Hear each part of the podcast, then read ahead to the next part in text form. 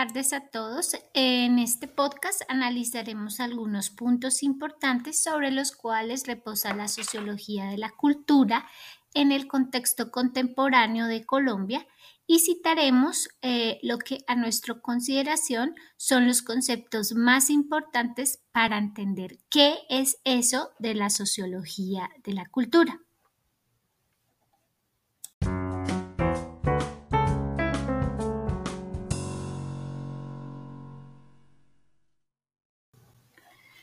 Bueno, tres aspectos que consideramos importantes para entender la sociología de la cultura son la ideología y el discurso, las interrelaciones entre el sistema de medios de comunicación y las relaciones de poder y el papel de los medios de comunicación locales independientes y masivos en todo este entramado de las representaciones sociales, la democracia y el periodismo intercultural. La ideología es parte fundamental de la política en tanto que ésta reúne la manera en que las personas entienden su posición en el sistema social, sus oportunidades, desafíos que conforman su mundo vital y que originan las acciones colectivas a través de la noción de identidad de grupo que la ideología comporta y subyace y por qué finalmente el individuo como un ser político nunca está aislado y necesita de la ideología como parte de una comunicación argumentativa en función de a, a los individuos para que tome cierta postura frente a la realidad social, se movilice o forme parte de una organización política, por ejemplo. La ideología a su vez se compone de representaciones sociales que son sistemas de valores, ideas y prácticas que permiten a los individuos interpretar su realidad. Las representaciones sociales se expresan en los distintos afectos, intereses e identidades de la sociedad y surgen siguiendo a Moscovici a partir de la comunicación social o los procesos de socialización que ayudan a las personas a reconocer dichos valores o creencias dentro de un grupo o país. En el contexto colombiano contemporáneo, el discurso político derivado de ideologías opuestas como el neoliberalismo y el socialismo actualmente pues están constituyendo dos escenarios de representaciones sociales muy distantes y no reconciliables, los cuales pues a su vez están permeando todo tipo de prácticas sociales, actitudes en la ciudadanía frente a lo que significa el desarrollo económico y humano las relaciones internacionales e incluso el modo de reaccionar frente a los fenómenos como la migración, los estereotipos de género, el proceso de paz y las movilizaciones sociales. Por consiguiente, el discurso político pues está cargado de todo este componente ideológico. Ahora le voy a preguntar a la compañera Laura eh, si ella quiere contarle a nuestros oyentes cuál es esa relación entre los medios de comunicación y la democracia. Claro que sí. Los medios de comunicación son considerados elementos que potencializan las libertades de opinión, expresión y consolidación de la democracia. El periodismo intercultural se puede visualizar como una oportunidad para transitar los caminos de la inclusión, la apreciación y el reconocimiento de la alteridad y diversidad. Los países desarrollados se caracterizan principalmente por el pluralismo mediático y porque las dinámicas de participación ciudadana en la veeduría de los programas gubernamentales ejercen un gran papel en la consolidación de los derechos humanos, económicos y culturales de todos los habitantes. Son países en los que también los niveles de corrupción son mucho más bajos porque las personas poseen herramientas, plataformas y espacios en los que tienen la oportunidad de conocer abiertamente las acciones de quienes detentan el poder y en consecuencia pueden controlar tales acciones en aras de verificar que los derechos colectivos no estén siendo vulnerados por causas de prácticas ilícitas. Por lo tanto,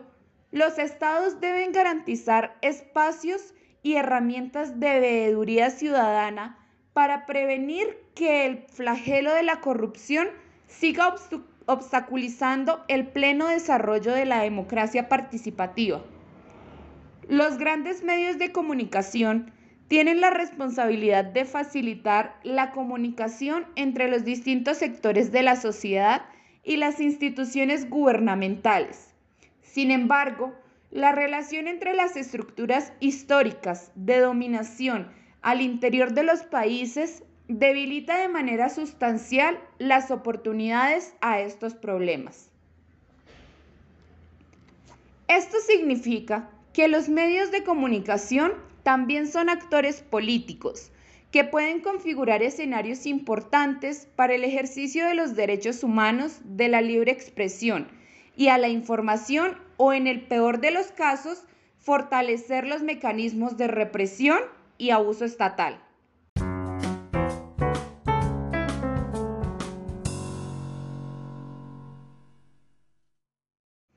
Dentro del gran panorama mediático, actualmente convergen medios locales, independientes y masivos.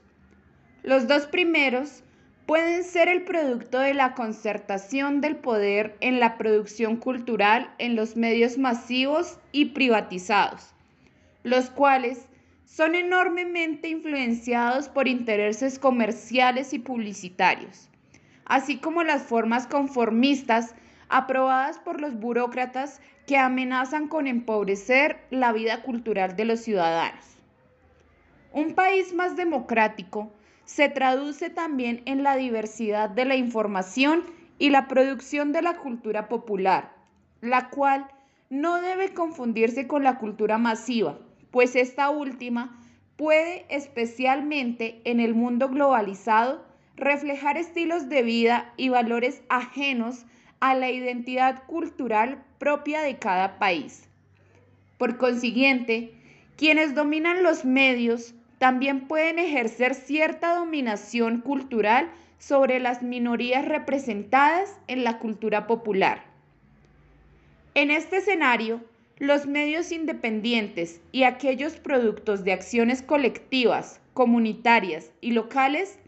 pueden nivelar en cierta medida la influencia de los medios masivos sobre la cultura y fomentar la protección de las minorías y los procesos populares frente a la estandarización de la cultura producto de la globalización y el rápido avance de las tecnologías de la información y comunicación.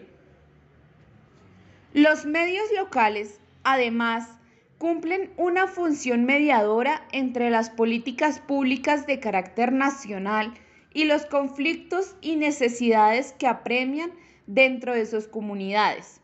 De esta manera, la retroalimentación que se da como resultado de este proceso de socialización puede contribuir a una sociedad más democrática, diversa y cohesionada en la medida de que los ciudadanos se valen de estos medios para crear narrativas sobre sus códigos experienciales y sus interpretaciones frente a los acontecimientos del país en relación a su mundo vital más cercano, barrios, veredas, localidades o municipios en los que funcionan. Analizar la historia, los contenidos, formatos y el funcionamiento de los distintos tipos de medios de comunicación, sea independientes, locales o masivos, puede contribuir al debate sobre la comprensión de las dinámicas multidimensionales que están inmersas en el complejo proceso de la comunicación, socialización y la vinculación entre los medios con grupos hegemónicos, empresariales o políticos que manejan el poder.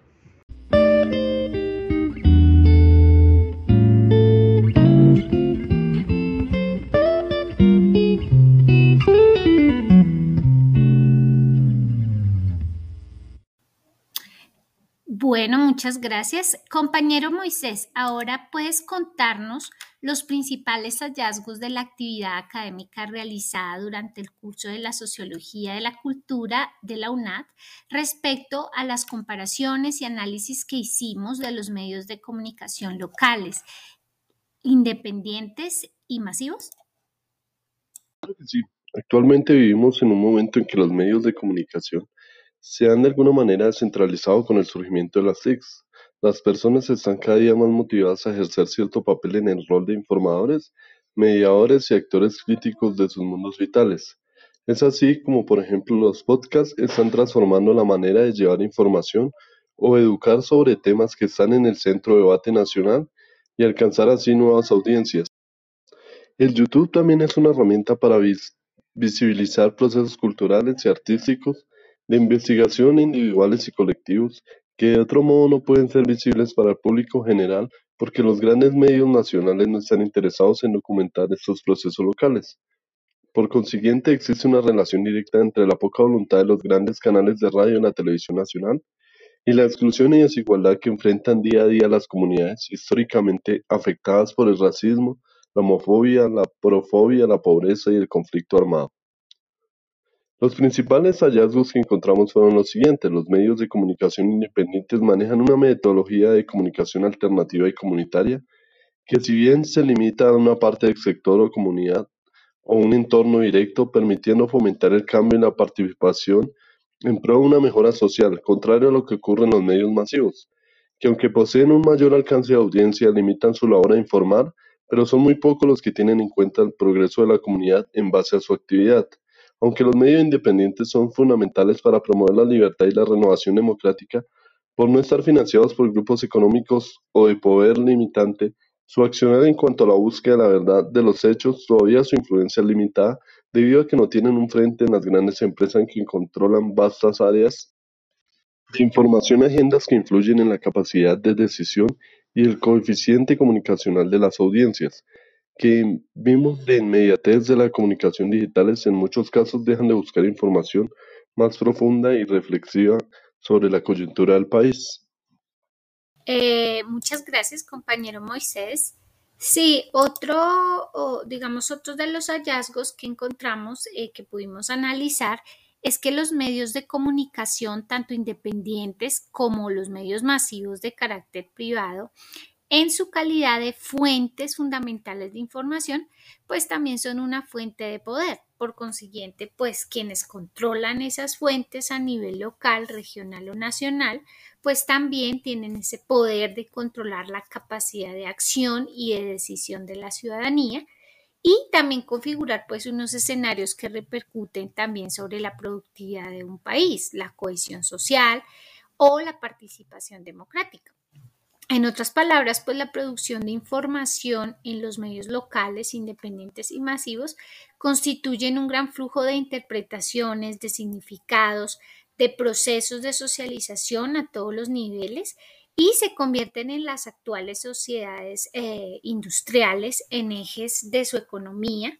del desarrollo y un recurso indispensable de igual importancia que los recursos energéticos o las materias primas, especialmente si se tiene en cuenta el papel fundamental de los medios independientes y locales en la construcción de unos espacios de veeduría ciudadana y de control de la corrupción, de resolución de conflictos y y nutriendo pues el debate de todos los procesos sociales y políticos.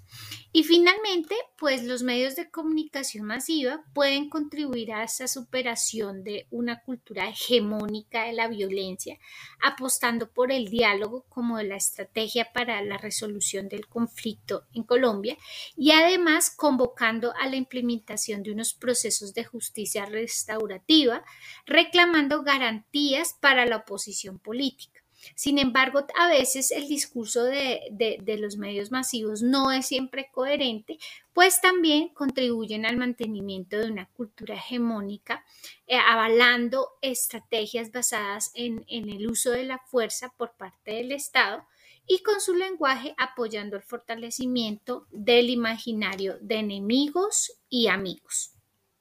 Bueno, estos fueron los hallazgos que encontramos en el transcurso del curso y esperamos que hayan sido de utilidad para el análisis y el debate.